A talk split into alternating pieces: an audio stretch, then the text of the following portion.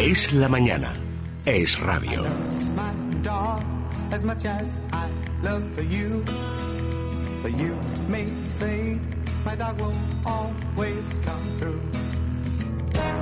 All he asks from me is the food to give him strength. All he ever needs is love, and that he knows he'll get. So I love my dog as much as I love you.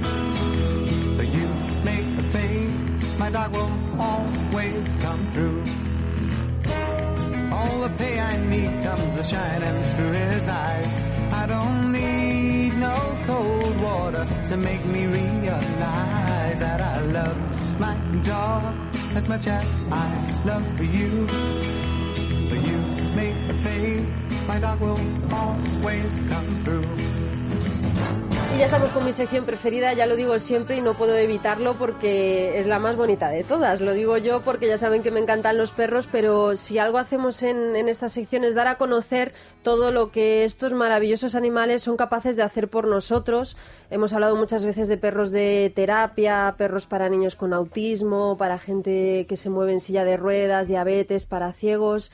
Siempre nos gusta dar a conocer todo lo que ellos pueden hacer y también concienciar de la necesidad de abrirles las puertas, de dejarles entrar en los espacios públicos, en el metro, como ahora ya se puede, y sobre todo de, de conocerlos mejor para para que cada vez hagamos un espacio más amigable a estos animales que nos acompañan. Y por eso hoy he invitado a Elena Domínguez, que viene con Bea, una labrador muy especial. Ahora nos lo contará todo bien Elena, porque ellos ellas, en este caso, ayudan a los niños a aprender a leer. Pero yo quiero que me lo cuente todo bien Elena, ya que está aquí. Buenos días. Hola, buenos días. Tú eres del proyecto RID, Perros y Letras. Sí. ¿Cómo surge esta que, que puedas aprender a leer a través de un perro o mejorar tus habilidades de lectura? Eh, bueno, esto surge ya en España hace cuatro años. Eh, nosotros ya habíamos tenido experiencia previa en terapia asistida con animales. Lo que pasa que, bueno, nos eh, conocí a Ita. Ita es la creadora del programa RID. Eh, los conocí a través de internet y nos fuimos allí para ver qué hacían. Ellos crearon este programa, son un referente en Estados Unidos y a nivel mundial, porque son los primeros que crearon un programa específico de lectura para leer con niños. Que no solo con niños, ¿eh? luego nos hemos dado cuenta que también se puede hacer con adultos. Pero bueno, ellos fueron los pioneros. Lo crearon en el año 1999, es decir, ya llevamos 17 años ¿no? de experiencia, 16 años de experiencia. Que se dice y- pronto. Que se dice pronto, efectivamente. Y bueno, surgió pues un poco de casualidad. Eh, ellos vieron que los niños que leían de forma natural a sus perros en sus casas, pues tenían mayor motivación, fundamentalmente mayor, mayor eh, gusto por la lectura que los que no lo hacían. Con lo cual decidieron pues crear un programa estructurado con una metodología para enseñar a los niños a, a leer, o a todos los niños, ¿eh? no solo va dirigido a niños que tengan problemas, sino a cualquier niño que pueda tener algún tipo de interés en mejorar su lectura o mejorar su motivación hacia la lectura. Y yo creo que una, una cosa fundamental es que un perro no te juzga. O sea, yo creo que también, bueno, por los que hemos sido niños tímidos o que eres más inseguro, es verdad que cuando estás con tu perro es como estar con alguien más de la familia o con un amigo más y le puedes hablar. Bueno, yo con mi perro mantengo auténticas conversaciones. Entonces me imagino que esa quizás es una de las claves que, que te llevó en tu caso a importarle este programa. Sí, exacto. Eh, digamos que esto se basa precisamente en el, en el vínculo que se establece con, con el perro, ¿no? Efectivamente es lo que tú dices, muy bien, que el perro no te juzga eh, frente a eh, otros compañeros de clase, frente a adultos y demás. que pueden juzgar o, bueno, un poco opinar sobre lo que tú estás haciendo, se pueden reír de ti, se pueden burlar y demás. Un perro no. De hecho, es lo que escucha. más, claro, te escucha. De hecho, están adiestrados para escuchar, que es lo que más les gusta a los niños. Y de hecho, cuando salen de las eh, sesiones siempre lo dicen, es que me encanta que me escuchen, porque el perro está es- especialmente adiestrado para escuchar. Y, y algo que, que hace especial a Bea, creo que es que no te juzga, pero sí que te corrige. Si te equivocas, te da con la patita. Sí. Sí, bueno, esto fue algo que, que Bea empezó a hacer también un poco de forma casual. Nosotros lo, bueno, pues lo metimos aquí en España.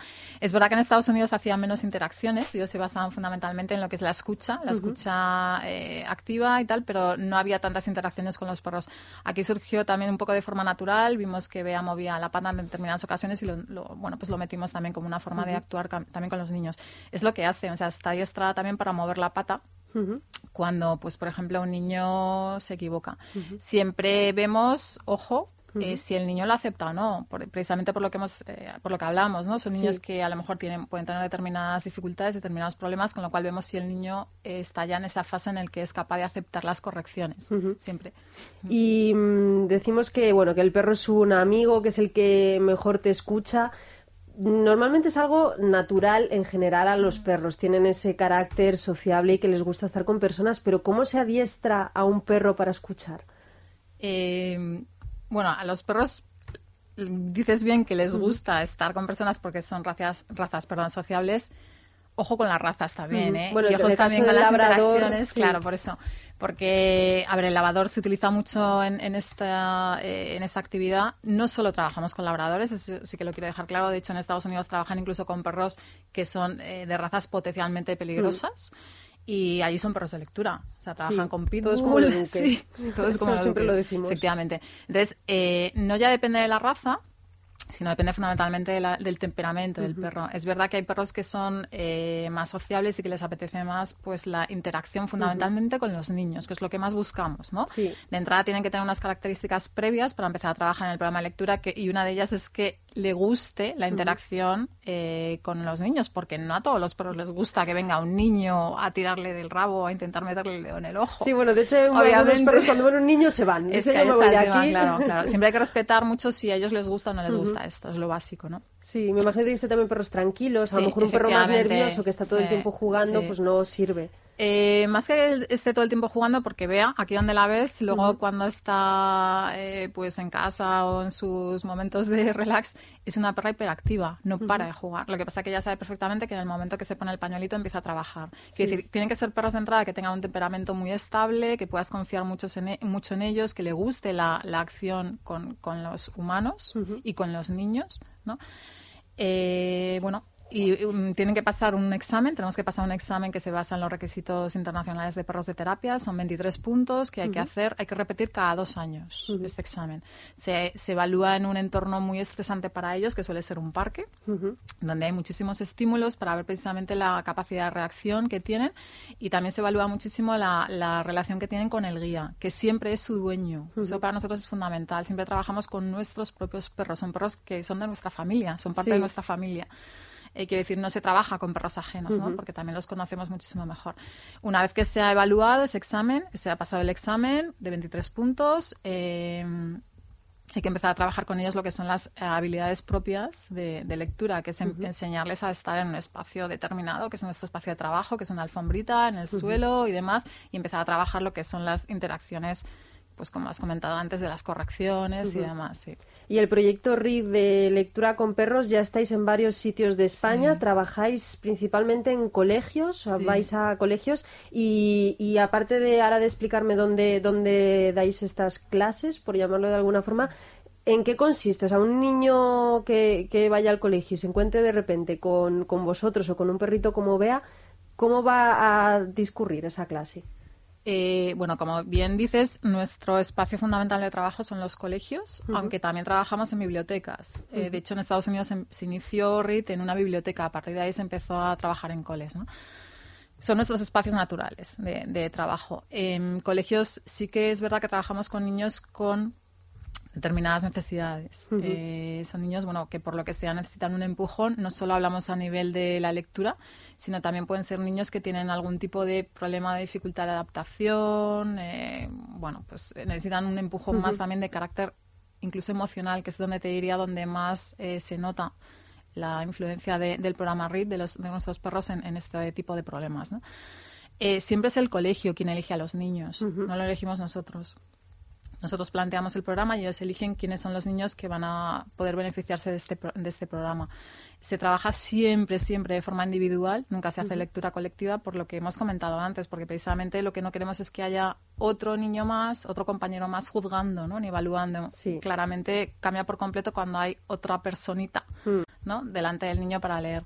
Con lo cual siempre se trabaja de forma individual, siempre con el guía delante, obviamente, en un espacio de trabajo pues tranquilo, relajado, luminoso, suelen ser las bibliotecas del cole o los- las aulas TEA, que también trabajamos mucho con niños con trastorno autista.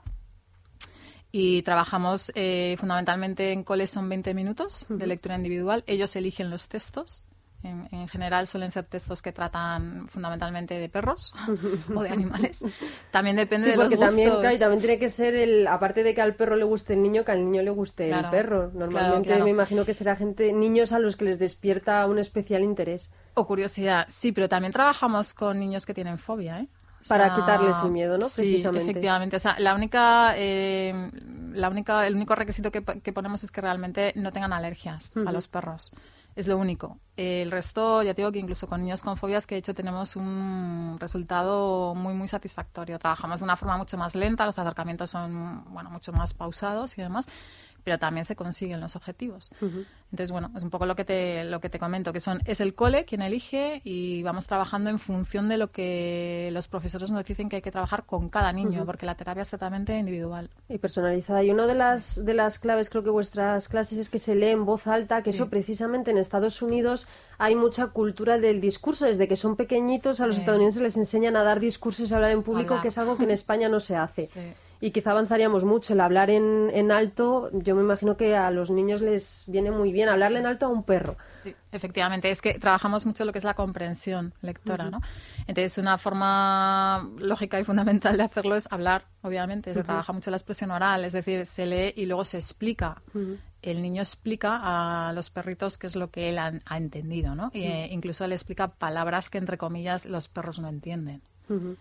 ¿No? Y luego también, claro, el- lo he estado leyendo que una de las eh, de los beneficios colaterales quizás que habéis encontrado es que luego a la hora de, de ir al cole, por ejemplo, con otros niños, el- la ilusión de haber participado en estas clases, de haber estado con perros, les hace hablar con otros niños, tener un tema de conversación muy bonito para ellos. Exacto, sí. Esto nos lo comentan siempre los profesores, que de hecho es el, el punto, digamos, donde más se nota, ¿no? De, de la forma, de- donde más se, se nota más rápido el impacto del programa, que es eh, efectivamente cómo cambia eh, su estatus dentro del grupo. Son niños que habitualmente, bueno, pues como tienen una serie de problemas o dificultades de adaptación y demás, pues también pues son niños más tímidos, más retraídos, que les cuesta más la relación. Sin embargo, con ellos se consideran precisamente los reyes de la clase. ¿no? Sí. Les encanta leer con ellos y ellos lo consideran, son los elegidos. Ujú.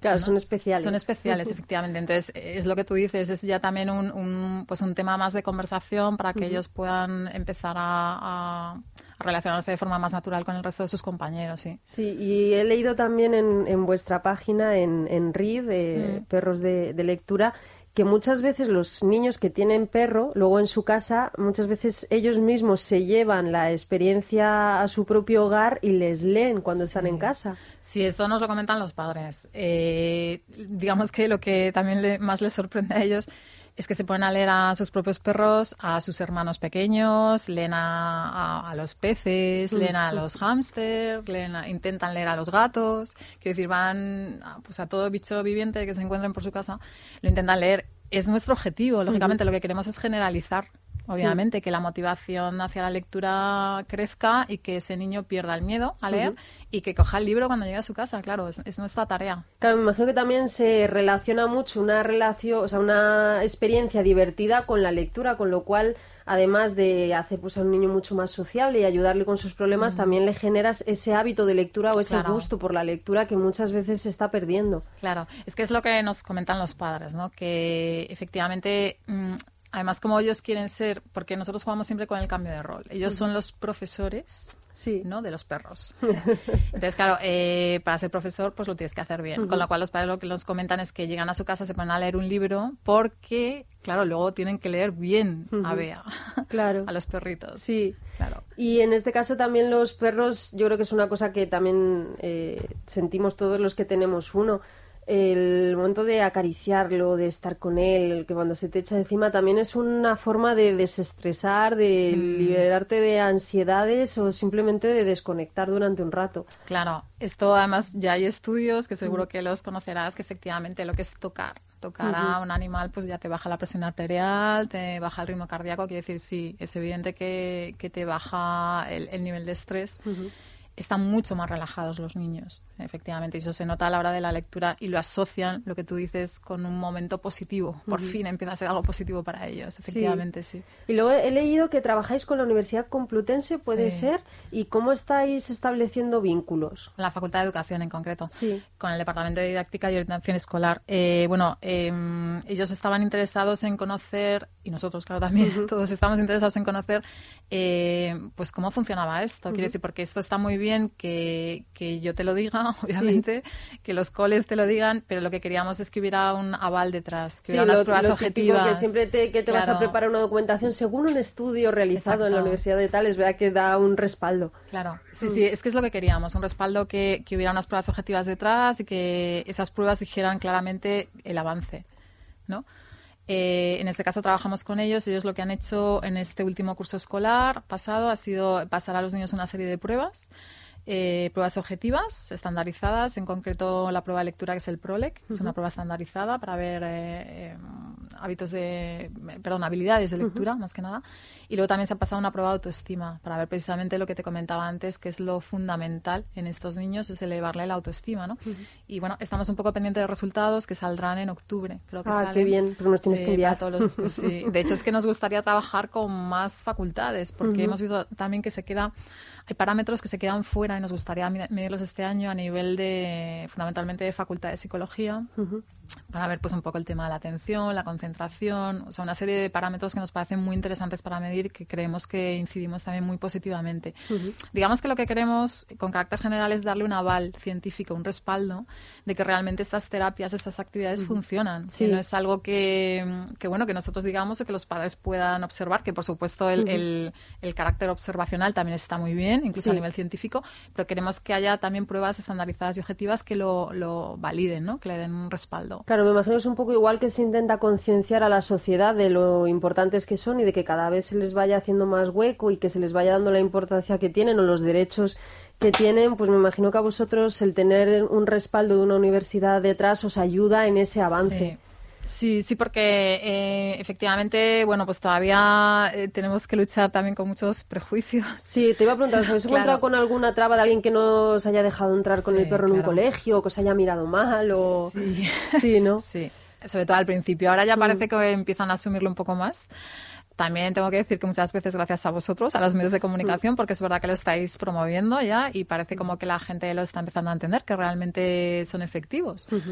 Pero sí que al principio pues costaba bastante trabajo. En España nos costó bastante, ¿eh? sobre todo entrar en coles. Sí, mm. sí, sí. Eh, pero te estoy hablando del año 2012, o sea, tampoco de hace... Y nos miraban con una cara como muy rara. Sí que es verdad que fue fundamental para nosotros eh, entrar en la Biblioteca Nacional de España, por ejemplo que estuvimos ahí leyendo varios días con un montón de niños y bueno, nos vino muy bien porque bueno, la gente como que se dio cuenta que en un espacio tan emblemático eh, y tan serio, entre comillas, con la Biblioteca Nacional podías entrar y no pasaba absolutamente nada. Todo lo contrario. Efectivamente, todo lo contrario, ¿no? Es un punto de atracción también para que los niños vayan ahí y empiecen a, leer, ¿no? Sí. Sí, luego, eh, bueno, pues a raíz de trabajar en más bibliotecas, en concreto en la de Tres Cantos, el ayuntamiento nos abrió las puertas, que desde aquí lo quiero agradecer porque fueron los pioneros en España. Es que hace falta esos claro, pasos. Es que ahí está. Entonces, a partir de entrar en, dos colegios de tres cantos públicos, además, el de Baraña y el Ciudad de Columbia, a partir de ahí se empezaron a abrir el resto de ayuntamientos y entidades, tipo pues la Fundación Iberdrola, por ejemplo, que también nos está apoyando. Quiere decir que sí que hay entidades que nos apoyan. Pero sí que es verdad que todavía hay algunas que, sí, bueno, faltan algunos pasos. Sí ponen la, la interrogación, ¿no? que no acaban de ver el pues no sé, a lo mejor la seriedad del proyecto, ¿no? Por eso es tan importante para nosotros y para todas las entidades que trabajamos en este ámbito, obviamente, que haya un respaldo detrás, un respaldo científico que, que, valore y que le dé bueno, credibilidad. Bueno, esta radio ya se ha convertido en una radio totalmente dog friendly y pet friendly. Aquí ha entrado, vamos, todos los perros habidos y por haber y diferentes mascotas. Hemos tenido un cerdito, un hurón, un suricato, hemos tenido de todo. O sea que aquí ya vamos también en, pues la ola de sí, eso es de querer a los perros y bueno, y somos varios los compañeros que tenemos un perrete y que le queremos como uno más de la familia.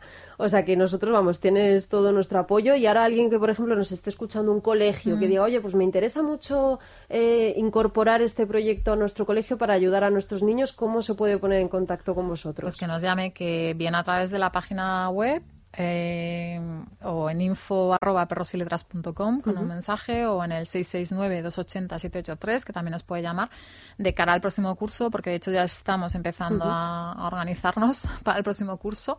Estamos en diferentes provincias, con lo cual eh, ahora mismo estamos en nueve provincias españolas, con lo cual, bueno, pues eh, siempre puede haber algún equipo, incluso que se pueda desplazar. Quiere decir que Esperamos que sí, que llame ahora porque ahora es el momento de organizarlo todo para el curso que viene. Pues si nosotros, si no, por si acaso, yo le digo siempre Google, eh, Perros, y Letras. Y ellos van a encontrar y si no, en Facebook y nosotros volveremos a hablar. Bea volverá a venir, está roncando. Está roncando. o sea, fíjate si es tranquila. Así que bueno, estáis invitadas, más que invitadas a volver y a contarnos cómo va este proyecto. Pues muchísimas gracias. Muchas gracias a ti, Elena. Y nosotros vamos a hacer una mini pausa y ya está aquí Víctor de la Serna para contarnos todo sobre los restaurantes de Alicante. Es la mañana. Es radio.